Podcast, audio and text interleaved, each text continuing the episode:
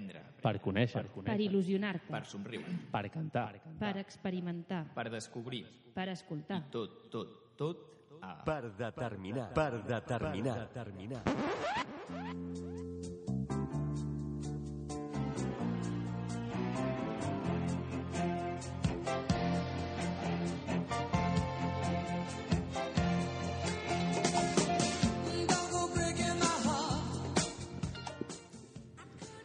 Benvinguts tots al quart programa del 18 de novembre de la nostra tercera temporada. La setmana passada vam tenir a uns artistes de l'Hort, Verdolea, i ara toca tenir amb nosaltres a un artista del teatre. Avui tenim el Gustàs i ens fa moltíssima il·lusió tenir amb nosaltres el Joan Pere, un actor dels bons. I ara toca saludar a l'altra veu masculina del programa, eh, aquesta persona que, que, que dona el mateix to de veu en format de sexe, estic parlant. Molt bones, Guillem. Bona nit, què tal? T'has fixat com, eh, com complico les coses? Sí, sí. Mm, Bueno, molt, molt, molt, una introducció molt complicada, has fet. Ah. Però bueno, bueno. I aquí tenim la Irene que està suant la gota grossa perquè avui és un dels dies que ella fa una secció que després ens explicarà de què serà i que l'hem experimentat abans de començar. Sí o no, Irene? Ah, sí, sí, ara m'estava perdent, sí, exacte. Hem fet la prova aquí abans. Què ha passat? Què ha passat? Explica-ho. Doncs que aquí darrere tenim... Bueno, darrere teu hi ha com un cartell i l'has tirat a terra. I ha caigut? Ha caigut per l'efecte de la gravetat. Molt bé. Bueno, doncs esteu tots preparats, suposo. Dan, sí, sí. I ara toca que la nostra Irene ens porti la seva secció de sempre, que és la de... Recicla't científicament. Molt bé, Irene. Doncs endavant amb Recicla't científicament.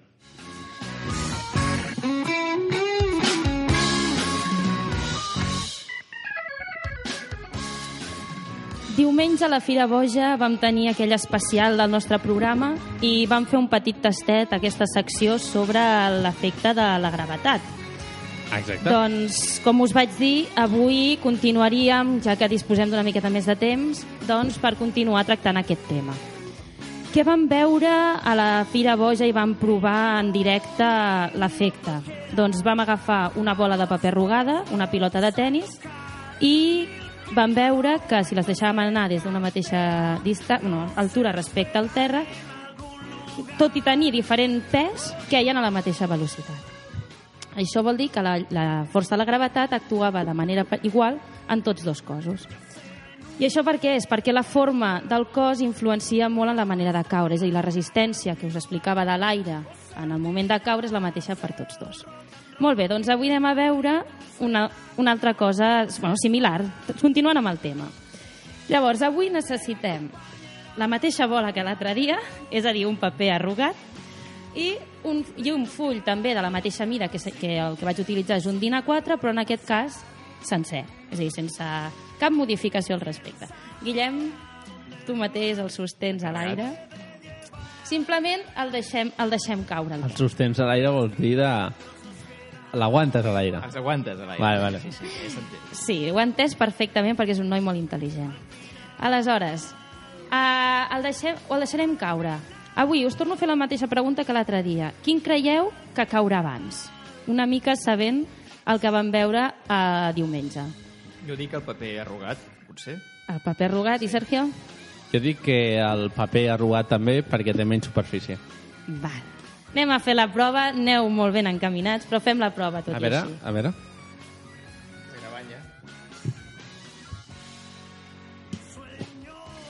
Lògicament ha caigut abans el paper arrugat.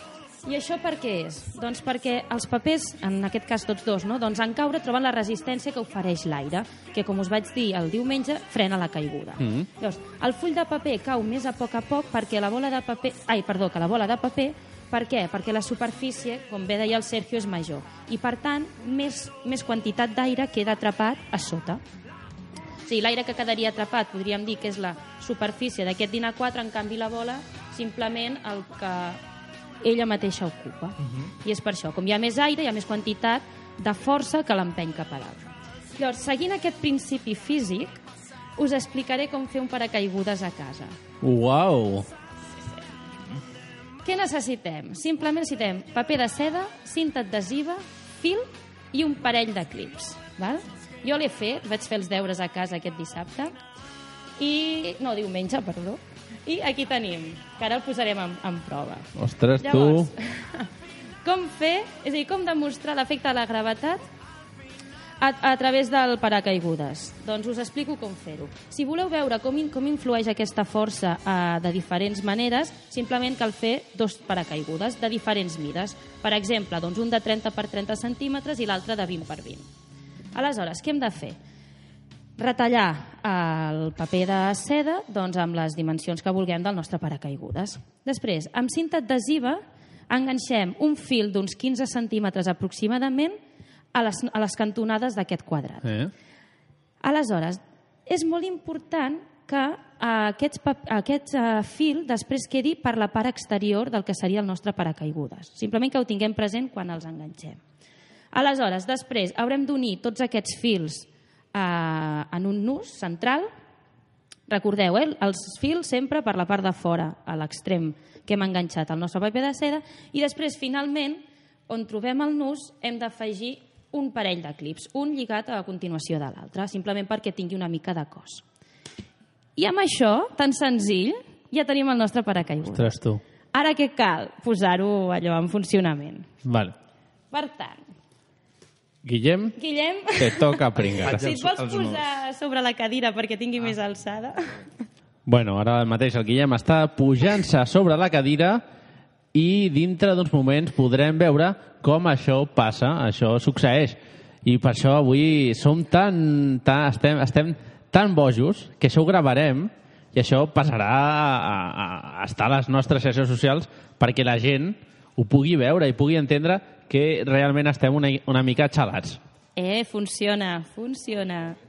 Molt bé, aleshores, si haguéssim fet, com us deia en un principi, eh, els dos paracaigudes de diferents mides, és Sí. a dir, un més gran que l'altre, eh, quin creieu que aterra abans?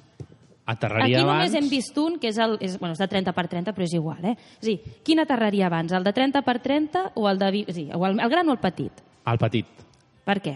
Perquè té menys columna d'aire com a front de resistència i planeja menys. Molt bé, veig que m'escoltes. Molt bé. Exacte. I què passa? És a dir, jo aquí, com veieu, he portat uns, uns clips més.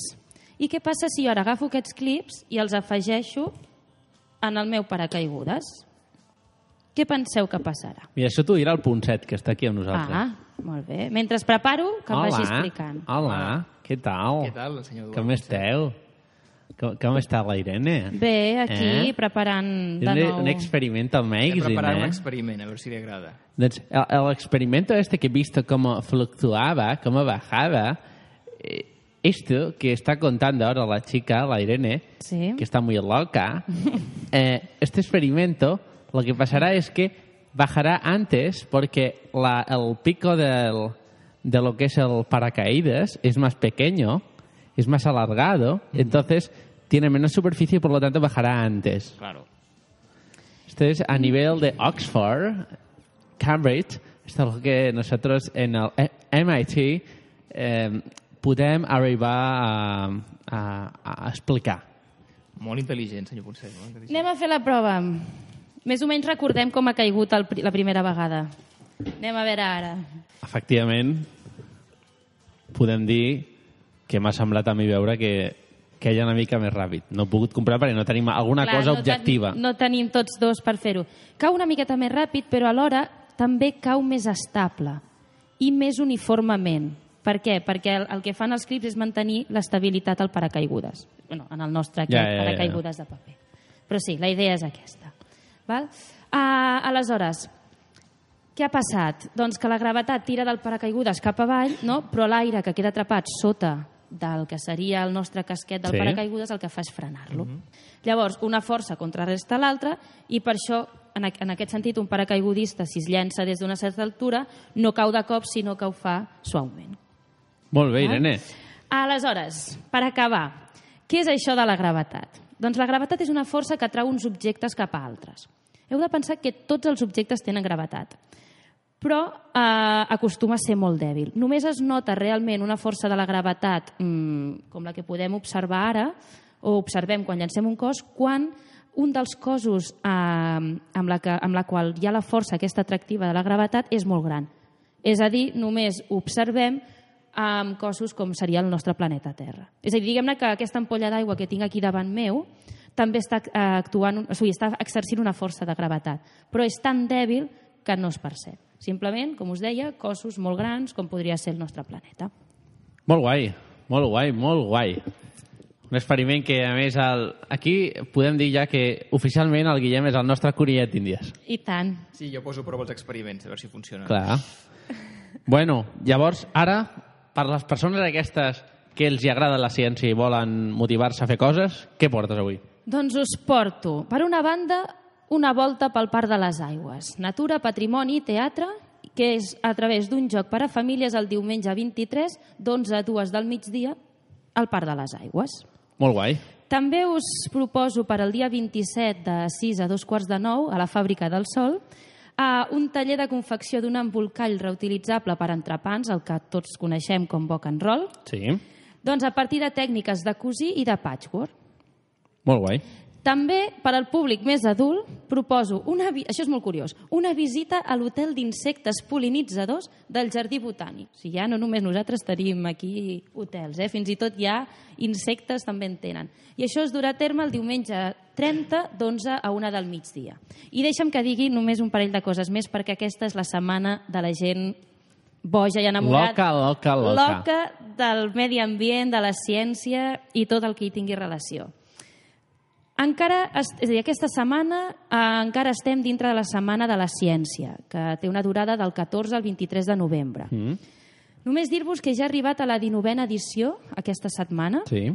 i aquest any està centrada en la cristal·lografia i la biotecnologia. Si voleu saber més informació de les activitats, perquè encara en tenim dies per gaudir-ne, doncs la podeu consultar a la web, que és setmanaciencia.fundaciorecerca.cat. I continuem amb més setmanes, perquè del 22 al 30 de novembre, que és la propera setmana, doncs és la Setmana Europea de Prevenció dels Residus. I llavors es dona a terme una nova edició de tallers, xerrades, espectacles, etc etc. i s'organitza a tota Europa per entendre i conscienciar-se i conscienciar-se, perdó, sobre la prevenció dels residus. Si voleu saber més informació, podeu trobar a la web ewr.eu barra CA. Molt bé, Irene. Perfecte, doncs això ho, hem- ho hem anotat tots i ara passem a... Gràcies, moltes De gràcies. res. I ara, la Irene avui es queda, no?, tot el programa. Sí, em quedo, em quedo. I farem festa grossa. I ara el nostre Guillem ens porta la seva secció de curioses curiositats.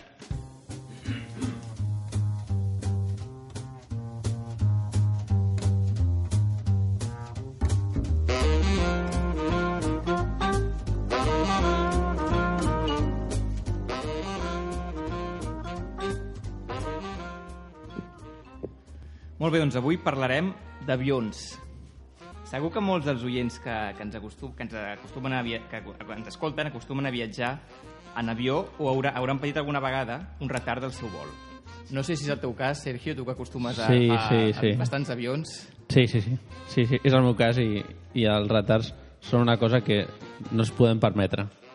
Bé, doncs el portal Flightride ha fet una selecció de les situacions més curioses per les quals alguns avions han hagut de posposar l'enlairament o fins i tot interrompre el vol. Són aquestes. En primer lloc, l'estiu passat, a Palma de Mallorca, un gos es va escapar de la gàbia i es va dirigir cap a la pista. L'animal va començar a deambular per la zona d'operacions fins que després de diversos intents frustrats eh, va ser finalment capturat. Ostres, tu. Va costar bastant, va costar Eh, bastant perquè el gos tot loco allà. però finalment el van agafar. Un altre, a principis d'aquest any, a l'aeroport de La Guàrdia, això és a Nova York, desenes de crancs es van escapar del seu carregament i es van passejar durant mitja hora per la, bote per la bodega de l'avió. Ostres, tu. Imagina't. Ataque de cangrejos. Un altre, un vol amb, amb 200 passatgers de l'aerolínia Air India mm. Es va veure obligat a aterrar quan la tripulació va descobrir que la part posterior de la cabina, atenció, estava infestada de rates. Ope. Una miqueta fastigós. Ja, ja, ja, ja, ja.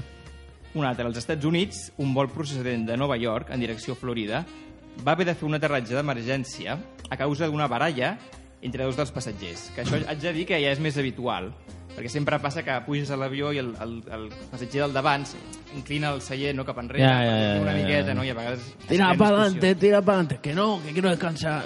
Sí, sí, més habitual, això.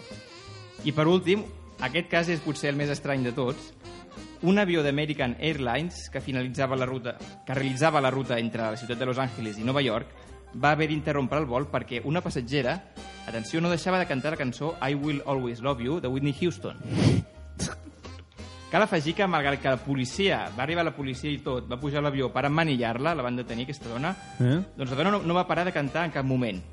I això és absolutament verídic perquè hi ha el vídeo a internet, està a YouTube, per qui el vulgui veure, Ostres, es pot, es pot veure això. Doncs avui intentarem posar el vídeo al, al, al podcast perquè la gent ho, ho pugui veure i pugui veure que això és veritat, no? Absolutament I cert, sí. L'Alba i jo vam estar presents en una vegada que va haver-hi un retard que va ser, més que insòlid, va ser insòlid al màxim, perquè vam estar com una hora, vam estar una hora parats dintre, sí o no, Alba? Molt Cert. bona. Sí? Hola, hola a tothom. A l'avió, eh, nosaltres sort que estàvem a la part de l'ala, però l'avió aquell es movia més que jo que sé. O sigui, tot a l'exterior eh, volava. Els contenidors volaven, Els policlin, eh? els policlin Els volaven. vàters aquests portàtils que hi ha als concerts o als grans events on hi ha molta gent, sortien volant. Els carros amb les maletes aquells també es movien sols. Bueno, una cosa que nosaltres vam flipar. Al final vam arribar a Barcelona, que eren les 2 del matí. Però això és un retard. Vull dir, pitjor és trobar-te una dona que està cantant I Will Always Love You tota l'estona, eh? Que vols que et digui? És una altra cosa, no? Bueno, doncs ara, amb la secció de la Nano Entrevista, on coneixerem a la Eva Lladó, que és la professora de repàs de l'Ateneu.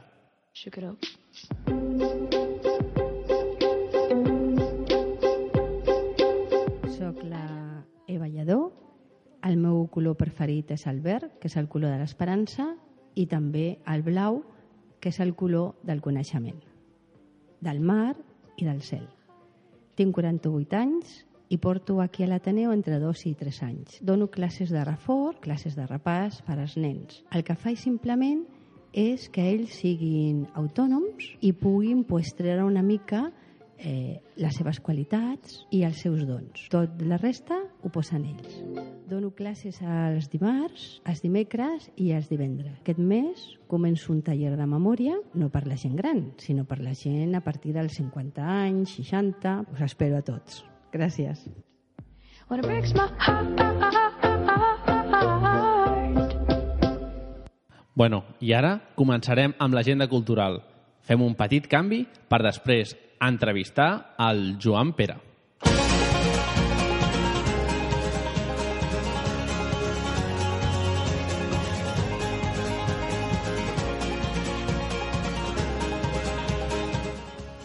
Bueno, ja estem aquí un altre dia. Què ens portes avui, Alba?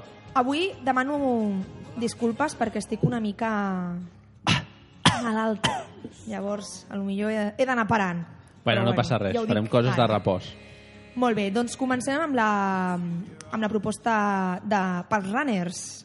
Aquest diumenge hi ha la Gent Boen, és la cursa número 91, que crec que ja vam parlar d'ella perquè us inscrivíssiu, i doncs ja ha arribat. És aquest diumenge i la sortida és a les 9 del I, matí. I la pregunta que et faré, tu la corres? Tu creus que estic jo per córrer?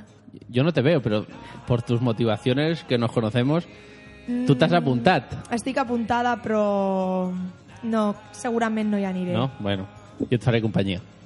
No aniré. Doncs això, que us recomanem que la feu. Recordeu que hi ha una de 5 quilòmetres i una de 10 quilòmetres, que és la Open, que és la oberta Mhm. per tothom. La de 5 quilòmetres són pels clubs i per gent que doncs, es dedica professionalment. Doncs sortiu de l'Avinguda Rius i Taulet amb Avinguda Maria Cristina i és el recorregut clàssic de, de sempre. Uh, sortida i arribada és a la mateixa. Doncs encara esteu a temps de- d'apuntar-vos. Us ho recomanem. Encara estan obertes les inscripcions. Encara estan obertes, molt bé, sí. molt bé. Bé, ara continuem amb l'agenda de l'Ateneu. Sí. Perdó. Perdón. Perdó. És que es dic... Bueno, Bueno, al, a l'Ateneu tenim el 26 de novembre, ja ho vam dir, la xerrada, ho recordem, sobre la defensa personal femenina i les portes obertes al, a la classe del taller que es fa aquí a, a l'Ateneu. És el dimecres 26 de novembre a les 18 hores. Molt guai. I el dijous, el dia següent, a les 19 hores, en teniu una conferència sobre el Feng Shui, l'harmonia de l'espai. Sabeu què és el Feng Shui? Sí, i tant. Sí, no? Sí, algo chino, eh, algo chino, ¿no? Algo chino, sí, exacto. Doncs ja sabeu, si voleu millorar la vostra vida, crear salut i riquesa, doncs us animem a que vingueu a la conferència, que és d'entrada gratuïta. I Molt avui, bé. clar, m'he trobat una sorpresa aquí a l'Ateneu i és que ja no tenim l'exposició fotogràfica de la que vam Celia parlar, de la Celia Nieto. I és que ens ve una altra. Exacte. Comença demà i és de Juan Antonio Boguña Filsas. Es diu Mirades. D'aquesta no he trobat una gran explicació, o sigui que serà sorpresa, però us animem a que, a que vingueu. A partir de demà doncs la podeu visitar fins al 9 de desembre. I la inauguració oficial es fa el divendres 21 a les 19.30, que ja sabeu que esteu tots convidats. Més, més, més. Uh, un altre cop, un altre enguany, es fa, i aquesta vegada per segona edició, el, la novel·la, Barcelona Novel·la Històrica, que són aquest, aquest cicle de conferències que giren eh, en relació doncs, això, no? a la novel·la històrica. Aquest any és del 17 al 22 de novembre i es fan en el Born Centre Cultural. Són activitats gratuïtes, com sempre, i en principi, si no indica el contrari, no cal cap tipus d'inscripció. Aquest any va una mica entorn al món romà, o sigui que pot ser molt interessant. Destaco, per exemple, una, una conferència que es fa el, dia, el divendres 21 a les, 18, a les 6 i quart, que és l'heroi romà, que hi ha el Santiago Posteguillo, Posteguillo que és un expert en aquest, en aquest tema i val, val la pena. Hi ha altra, per exemple, que es diu, aquesta us agradarà molt, que es diu El sexe a la Roma imperial, aquesta segur que té molt de públic, no? Sí. No creieu? Segurament. Per què rius, Irene? No, m'ha fet gràcia això de... Segur que us interessarà molt. No, No sé, potser no ens has vist aquí molt... No, perquè a lo millor si et dic la Primera Guerra Mundial a les novel·les, dius... Ah, també és També? interessant. fet- Ah, vale, vale. No, També jo és dieu que és un interessant. pal. Es fa com raro, no? Potser. Si, Mm. si no és una altra cosa que jo. Eh? El què? Ai, No, no cal. No cal. ¿Qué pasa? ¿Cómo está el pueblo? ¿Cómo está el pueblo? Torrente, tú tienes unas palabras clave que cuando las oyes apareces. Hombre, sexo. Es una clave. Es la única, creo. Sí, las otras son variantes de esas. ¿Qué? No, ¿Qué? no me quieres saludar. Estás Ya, igual de seca hola. conmigo que siempre. No, pues ya he dicho hola. No me quieres decir algo más. No, Así. no. Bueno, pues voy, venga. ¿Cómo va la película? Estamos ahí facturando millones. Aún, está, aún se, puede, se puede ver la película. Hombre, ¿qué pasa, Guille? ¿Cómo estás? ¿Qué tal? Muy bien. Claro, pues sí, se puede ver. Aún la puedes visualizar en, en los mejores cines de, de- de España. La iremos a ver. No, no Sí, la he hombre. visto todavía, ¿eh? Es una película que vale mucho la pena. Tiene fundamento. Por ahí está la Irene también, ¿no veo? ¿Qué pasa, Irene? Sí, hola. Está muy calladita, ¿eh? Sí, jo aquí escoltant atentament a l'Alba. Bueno, pues continuaremos escuchando. Ya veo que no me tenéis, me tenéis un poco de rencor. Os dejo, ¿vale? Ah, perfecto. Adiós, Alba, eh? Hasta luego, hasta Vinga. el próximo programa. Bueno, després d'aquest tall, continuem. Ja us vam parlar de la festa major, que hi havia els districtes, n'hi havia tres, ara només em queda la de Sant Martí i la Verneda fins al dia 23 de novembre. I què més, què més? És que avui vaig una mica... Perdó. Què sabeu, ballar sardanes? Sí. Una mica. Una mica. Esto va indecreciendo. O sea, la Irene sí, després una mica i el Sergio ja passa palabra. Una mica. Una Ho mica. has Sí. vist, ho Una has mica vist. que, que Si, vol dir? si s'ha de fer teatre, que és pujar les A veure, mans a dalt això t'anava a dir, aixecar les mans a dalt i fer així saltitos no, no, no val com a... Vale, no, no sé. Llavors no. Llavors no, no. I no. no, no Doncs, Sergio, tens la teva oportunitat. On, on, on? On? On? Doncs la Casa dels Entremesos, que és el Centre de Produ- Producció i Difusió de Cultura Popula- Popular Tradicional de Barcelona, Fan cuina, tallers de cuina, no, suposo, no? Vas dir també? no, no, Ah. Fan classes per aprendre a ballar sardanes. O Molt sigui bé. que està superbé. Això ho fan uh, de l'1 de setembre fins al 31 de desembre, tots els dissabtes, excepte els festius, de 12 a 1. És entrada gratuïta, però cal inscri inscripció prèvia. I també es farà de l'1 de gener al 30 de juny, però encara no hi ha un horari fixe. Si voleu més informació podeu entrar a la seva pàgina web que és www.lacasadelsentramesos.cat o trucar directament al telèfon d'inscripció que és 93 321 04 10. Molt bé. Això pinta bé, no? Home, si es tracta d'aprendre coses, sempre està no, bé, que a això. vegades dius, mm, jo n'aprenc jo a fer... a, a ballar sardanes. Clar. Doncs ja ho sabem, no? I uh, parlem d'una exposició que és els primers, aquí comença tot, els primers anys de Ràdio Barcelona, ja que estem a la ràdio, Sí. doncs parlem d'una exposició de ràdio. Doncs a la Sala Ciutat eh, podeu visitar aquesta mostra, que és un homenatge a, a una de les ràdios cap, capdavanteres doncs de, de Barcelona. No? Hi ha 45 fotografies històriques que ha cedit l'Institut d'Estudis Fotogràfics de Catalunya i l'Arxiu Nacional i una selecció d'emissions. Recordeu que la Sala Ciutat també és gratuïta i està de dimarts a dissabte de 11 a 8 i els diumenges i festius de 10 a 2. Esteu tots convidats a Esteu anar-hi? superconvidats. No he acabat, eh, Sergio? No em vulguis donar aquí ja passaporte? No, ja no, veig. jo no et dono passaporte. Ja et veig, ja et veig, em falta un. Vale. Ara, aquí, si us plau, podem trucar al Ferran Adrià? Ara, Ara, si un cas, li diré que vingui. vale. Vale? Vinga. Ferran, que estàs aquí al costat, que, que estàs amagat aquí i no vols sortir. Què pa, què passa? Què passa? Com Hola, estamos? Ferran.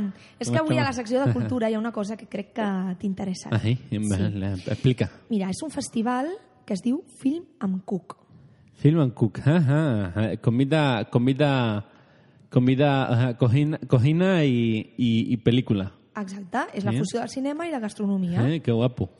que fins al dia 23 de, Mhm. de novembre al, a l'Aribau Club Mhm. doncs hi ha una, una programació molt variada de projeccions, xerrades, tallers, degustacions culinàries que està molt bé. Això que això sempre agrada, no? La- aquestes tastets. És una cosa molt bona, eh, això de menjar i veure, i veure imatge. imatge. Clar. Imatge A més, mira, mira, Ferran, aquesta edició té a Mèxic com a país convidat i inclou Home. la nova secció que es diu Market and Taste. Mexicano? Eh, Mexicà, no. sí. Has anat a un mexicà? Mexicà. Sí, a no? eh, comida, comida picante i coses d'aquesta. Bueno, no sempre pica. Sí, no, està bona, està, està relativa bona. Tira sí. picant, però hi ha coses que no. Bueno, Sí, doncs està, està, està, està, està bona. Doncs això, que si t'interessa, doncs que t'animis. Eh, És al m'ha- cinema Aribau Club, el dissabte i diumenge, i l'entrada general és de entre 5 i 8 euros. Muchísimas gracias por haber a, buscarme a Geo para mí. Clar, jo ho faig per tu perquè et cuido. Gracias, maca. Ja està, Bueno, doncs... Ja s'ha acabat per avui, Alba? ja he acabat. Bueno, doncs ara que hem acabat la També secció... tenia un, un, perdó, un cicle de cinema de sang i fetge, però ho deixo, ho deixo. Sí, sí, sí, sí, per favor. Que no vull, no vull... Vull acabar el programa avui, decentment. No quiero que me dé un susto. Bueno, doncs ara entrevistarem el Joan Pere amb la sintonia de la proposta emprenedora, l'entrevista. Comencem aquesta secció, com sempre.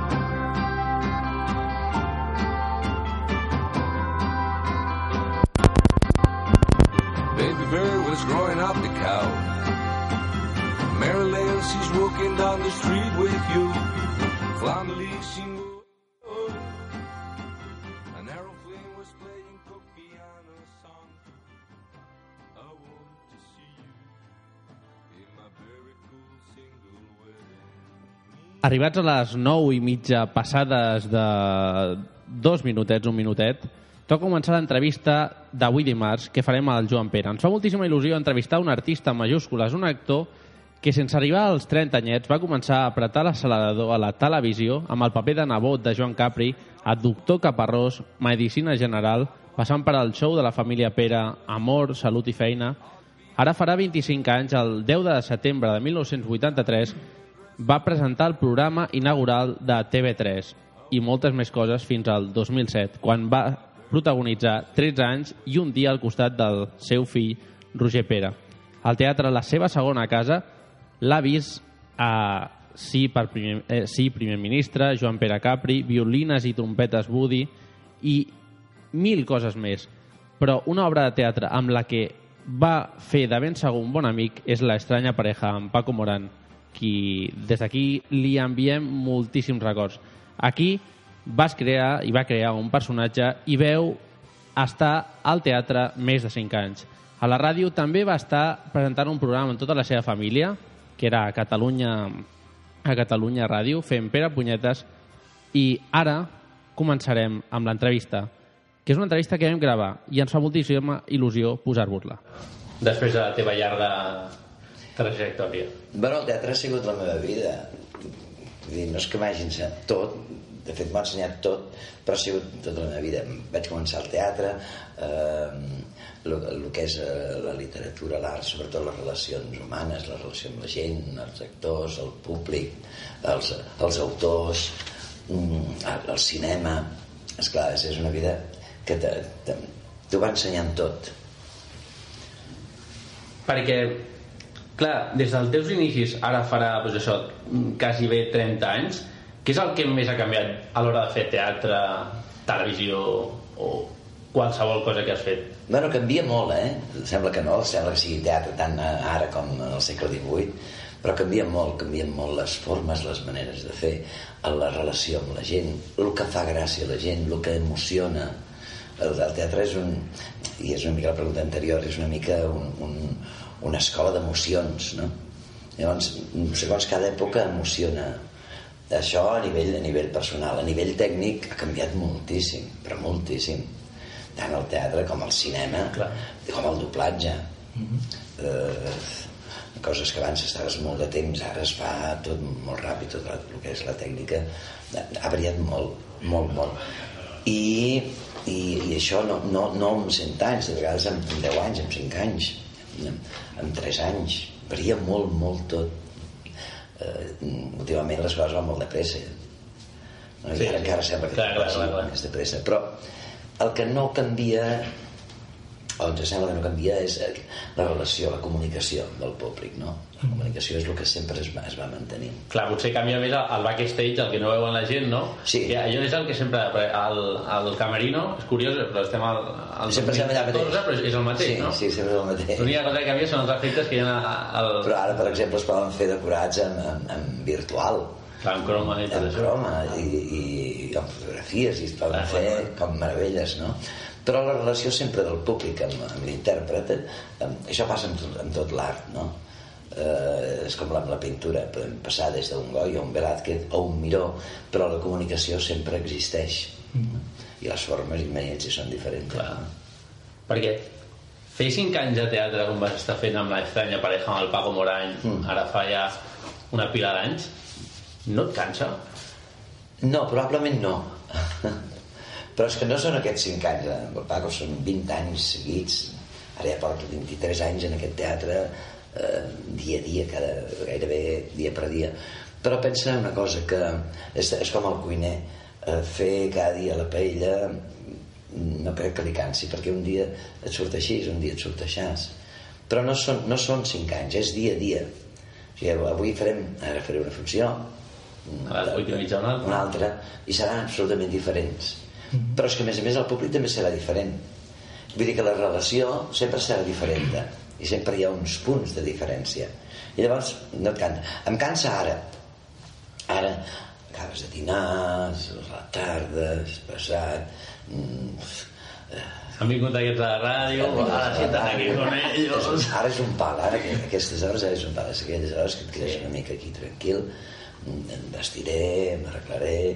Ara un cop surts, a la que tens un contacte amb la gent, ja, ja, ja, i això es passarà també amb la ràdio, Sí. a la que tens un contacte amb la gent, llavors ja tot canvia, tot és diferent. I com que sempre és un contacte diferent, pots estar fent moltes funcions, però sempre són diferents. Llavors ara, aquest any, has començat fent l'estranya pareja una altra vegada, Sí. amb l'Antonio Echel, i aquesta obra, que és de Neil Simon, del qual, bueno, el Neil Simon deu estar supercontent, no? Sí, home, perquè guanya molts diners. Clar, no? I a part d'això, perquè, bueno, Això perquè li estan fent. la fas tu Però, i ja. la fas molt bé i... Sí, però penseu que és una obra que es fa tot arreu, eh? A Nova York s'està fent des de fa 40 anys. eh, una temporada sí o una no, però sempre es fa. És, I eh, per tot Espanya es fa.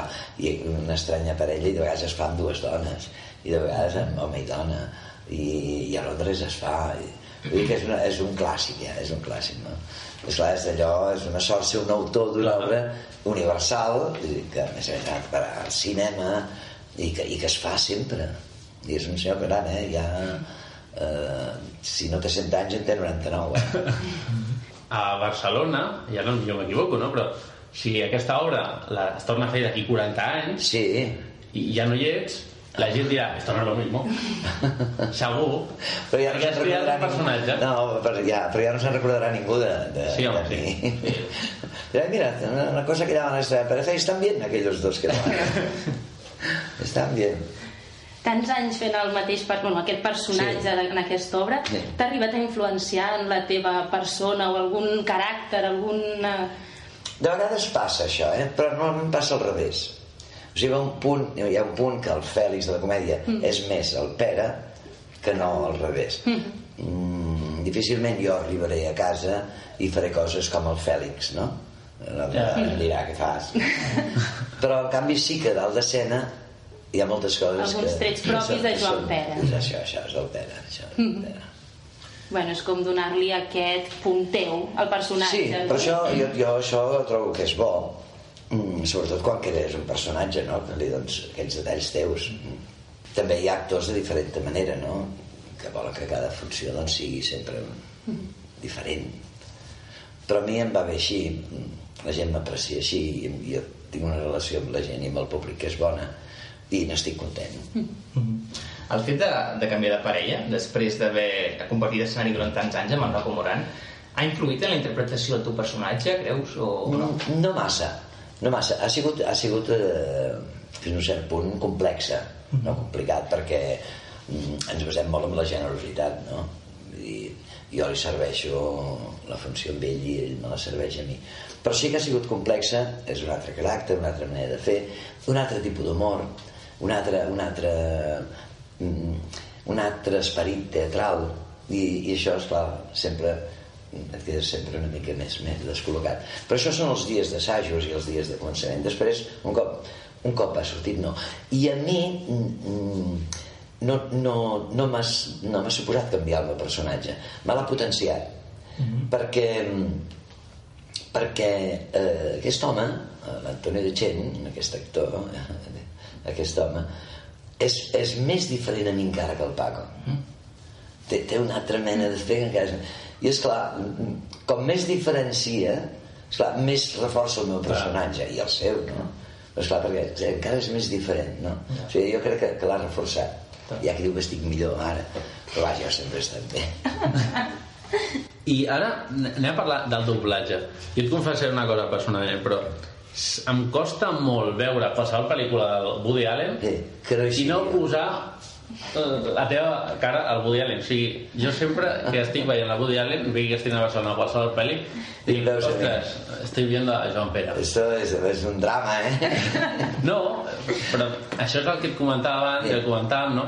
Que és que has arribat a un punt de, de, de fer-ho molt bé que has creat un personatge i sí. t'has creat el teu propi personatge No, has dit una cosa que no és veritat, però bueno, eh, de fer-ho molt bé no, no. Eh, si ho hagués fet molt bé, eh, seria més fidel. Eh, el doblador, per fer-ho bé, és aquell que no el coneixes de res. O sigui, que tu sents, un, sents una pel·lícula i tu penses que és aquell perquè no. A la que tu pensis que aquell és l'altre, mm, ja malament. Però en aquest cas és com un cas, és com un, com un cas especial, no? La meva manera de fer li va molt bé amb ell li va molt bé perquè entre nosaltres és, és més aviat soso jo li dono aquest puntillo aquest puntillo que ell ho reconeix Mm. li dono aquest puntillo i li agrada i li agrada. Ja, ja, ja. cosa també estranya perquè normalment els, els dobladors no agradem gens els actors.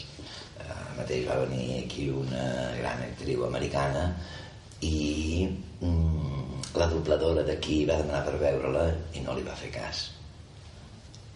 Mm, és lògic quin és és el que posa la meva veu a mi no, no, però és un factor també important al final No, però no els agrada gens els actors. No, ja, ja. Gens. però- No els agrada gens ni veure'ls els de Alguns actors si poden es fan la seva pròpia veu, no? Antonio Banderas té la sort de parlar en castellà i en anglès, llavors no... però de vegades s'ha tingut que doblar, eh? Però, bueno, però no, normalment als actors no els agrada que els doblin. A mi tampoc no m'agradaria que em canviessin Ja, la ja, veu. clar. Vull dir que, bueno, en canvi, el Woody Allen té aquesta amabilitat de reconèixer que el meu puntillo, el meu puntillo, li fa gràcia.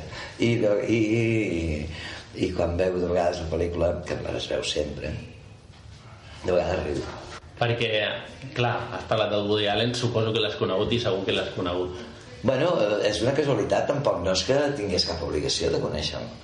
Um, jo fa molts anys que era per Woody Allen, el Woody Allen havia vingut de Barcelona diverses vegades quan jo ja el doblava i, i mai, mai se'm va ocórrer ni, ni anar-lo a conèixer siquiera. No. En canvi va ser que va demanar de veure'm a mi, vull dir, estupendo, perfecte. Però no, al revés no, no, i va ser molt amable amb mi i val, d'acord però vull dir que normalment però, però també doble el Mr. Bean i aquest no em vol Ja, veure ja, ja. aquest fins i tot m'ha deixat malament dient que ho faig molt malament i que ell no ho fa així i que dir, no em pot veure, no em pot veure però quan veu una pel·lícula d'ell em venen a buscar eh? Ja, ja. han provat amb altres i no els hi ha agradat I com va ser el primer moment aquell que et van trucar i et van dir hola Joan Pere Sí.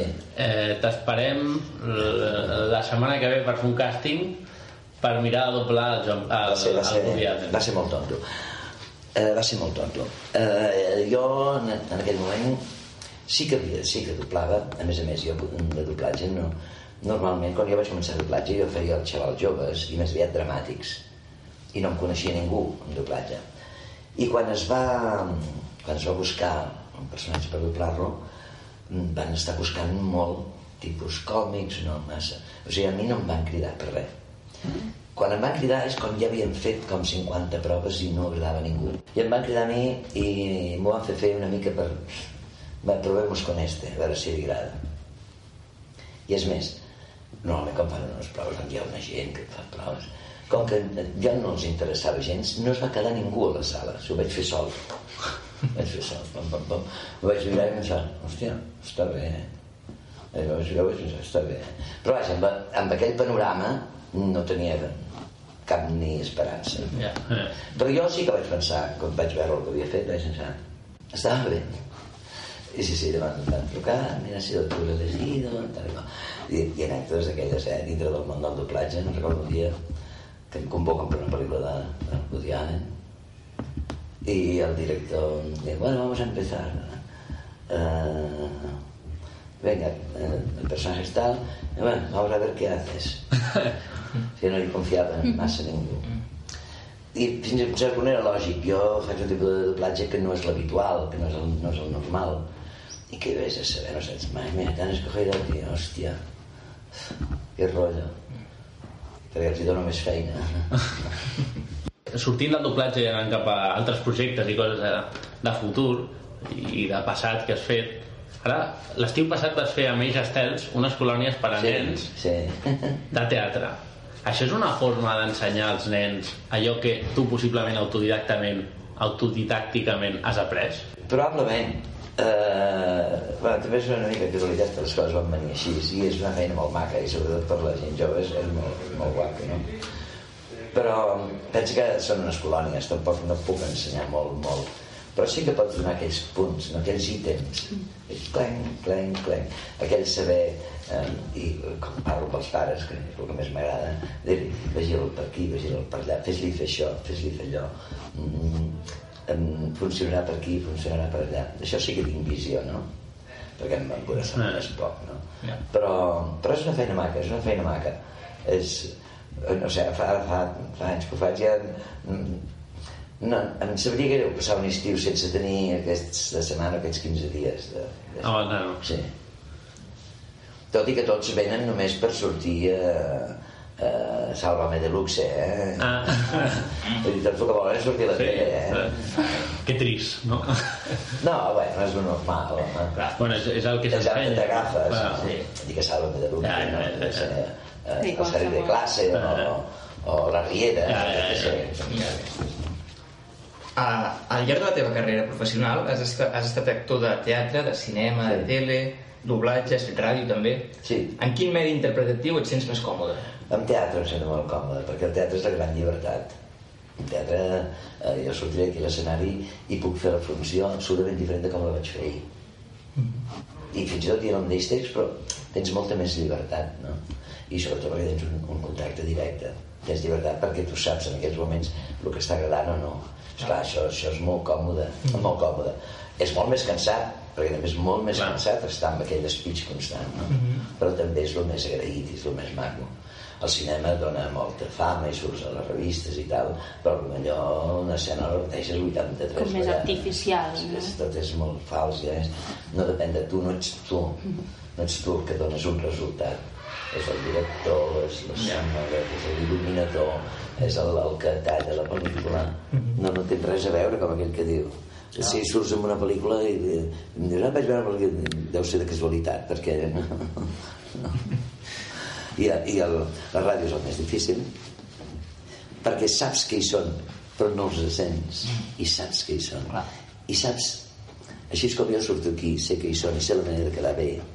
En ràdio no saps mai la manera de quedar bé. Perquè no els veus. Perquè no els veus, no tens la, La reacció, reacció, no? no saps mai.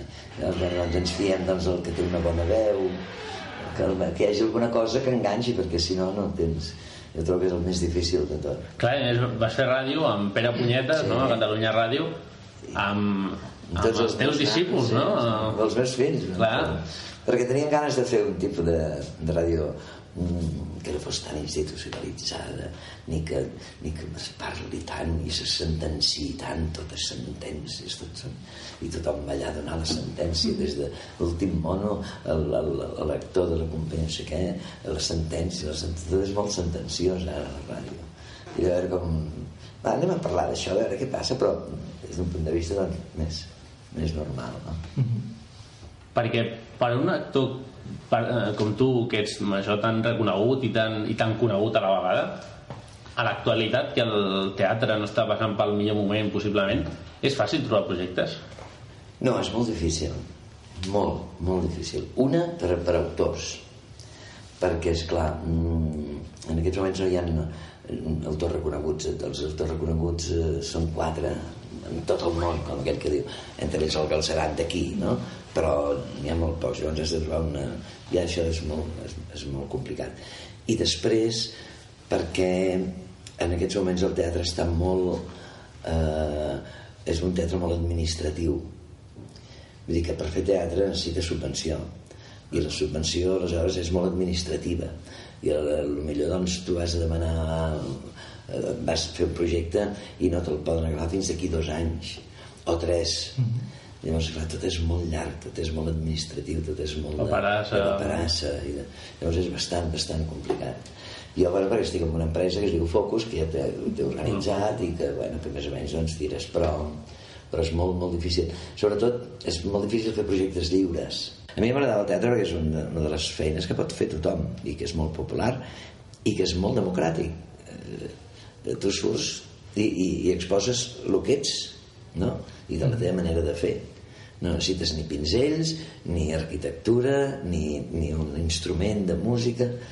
I a mi m'agradava molt això i a més a més mm, és, és, és l'art que més ensenya a la gent.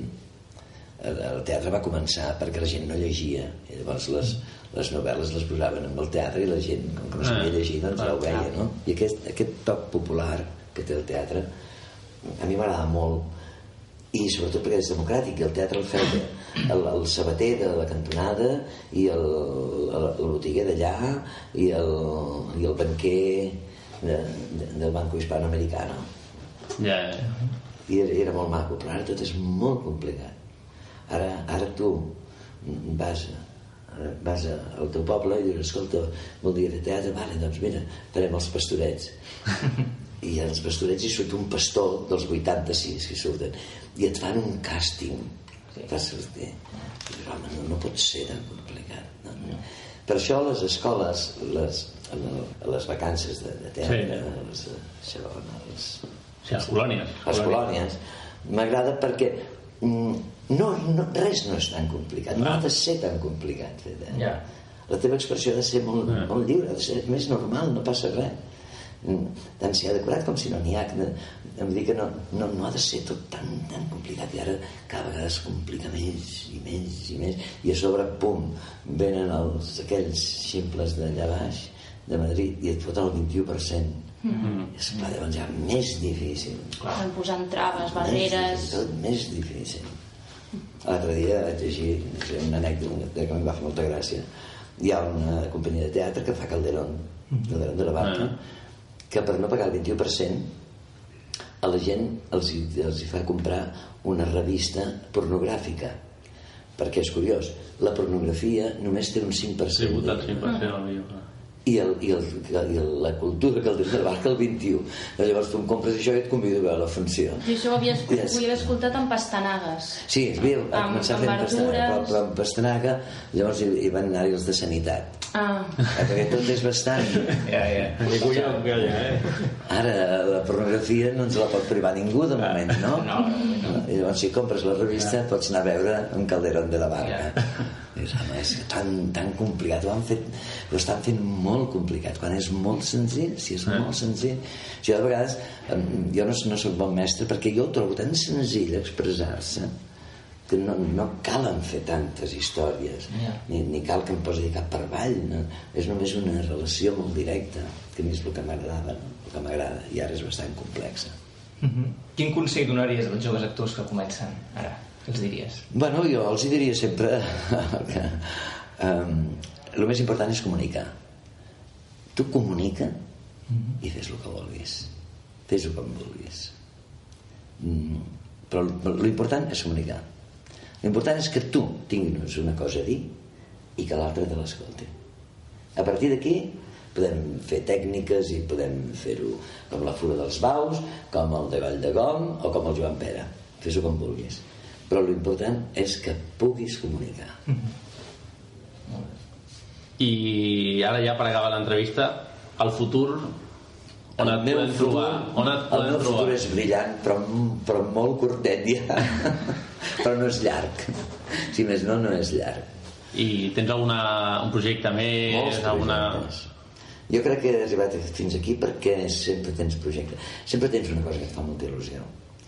I ara estic treballant en una cosa que em fa molta il·lusió per fer amb, amb un dels meus fills, que és en Roger. mm I tenim un espectacle molt maco, però estic molt maco. I ara estic treballant amb això. Quan s'acabi això em posaré... Bueno, i quan s'acabi això, després ja veurem què fem, no? Mhm. Vull dir, jo tinc... portaria un cartipàs ple de projectes. No, podem fer aquest, aquest, aquest, aquest, el que vulguis. Però aquest d'en de, d'en Roger ens fa molta, molta gràcia. Clar, i a més, tu, que bueno, teniu una productora a casa, podríem dir una sí, cosa, bueno, no? però això és una productora molt petiteta Bueno, i però- per, per les nostres coses, no? Però és una forma de, començar o de treballar, Sí. i treballar en família Sí. és una cosa molt bona de vegades. De vegades. No sempre. No, però si més no és, és coherent i, i és, mm, reforça el, el grup, no? I, bueno, bueno, doncs ara farem això, ara farem allò. Ara, ara en Roger d'aquí mitja hora em trucarà. Ja està assajant una funció i tal, igual, però hem quedat em trucaria perquè es veia amb un per parlar del projecte. Ah. I, bueno, aquestes coses doncs, que, Clar. que, En breu tindrem més novetats, no? Més notícies. Sí, perquè- bueno, això és molt, està molt a les beceroles, jo aquí fins aquí tinc... Bueno, fins, en principi, en principi tenim tot l'any fins a setembre. No aquí, Ja. aquí per sempre tenim aquí Que fins gira. a març eh, i llavors tenim gira. Bueno, recordeu que l'obra de teatre de la estranya pareja es pot veure aquí al Teatre Condal, que està sortint de la parada de metro de Paral·lel, de dimarts a divendres a les 8 i mitja, el dissabte dobleu funció. Sí. Això doble funció és... Avui, És un... És, un, és, És- anar al ara gimnasi mateix- ara i fer moltes classes d'espírit sí, seguides. sí, ara mateix penses, oi, no, em queden dues. No, no. Però bueno, sortirem, la gent començarà a riure, ens en passem la mar de bé i acabarem, ai, que cansat. Doncs això, els dissabtes a les 5 i mitja la primera funció i a les 8 i mitja la, la següent i el diumenge una mica més aviat a les 6 Sí. per així poder descansar. Sí, home, que puguem, que puguem dinar, puguem dinar tranquils. Molt bé, moltíssimes gràcies Joan Pere per haver-te poder conegut en persona Hosti, això sí que era fort, eh? Jo de vegades penso, és que no semblo ni jo. I quan em conec, llavors penso, mare de Déu. Bueno, estem molt contents de- d'haver-te conegut i Igual. moltíssima sort per, per, per l'estranya pareja, molta merda per, per la funció d'avui Moltes gràcies. i que per els propers projectes també vagi tot molt bé. Espero que sí. Segur que sí. Moltes gràcies. Moltes gràcies. Gràcies.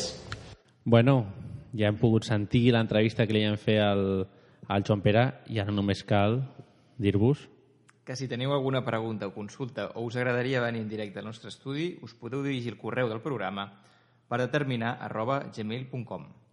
I ara farem una cosa que sempre fem per acabar el programa i és posar la cançó que l'Alba ens ha recomanat, que és La deriva de Vetusta Morla.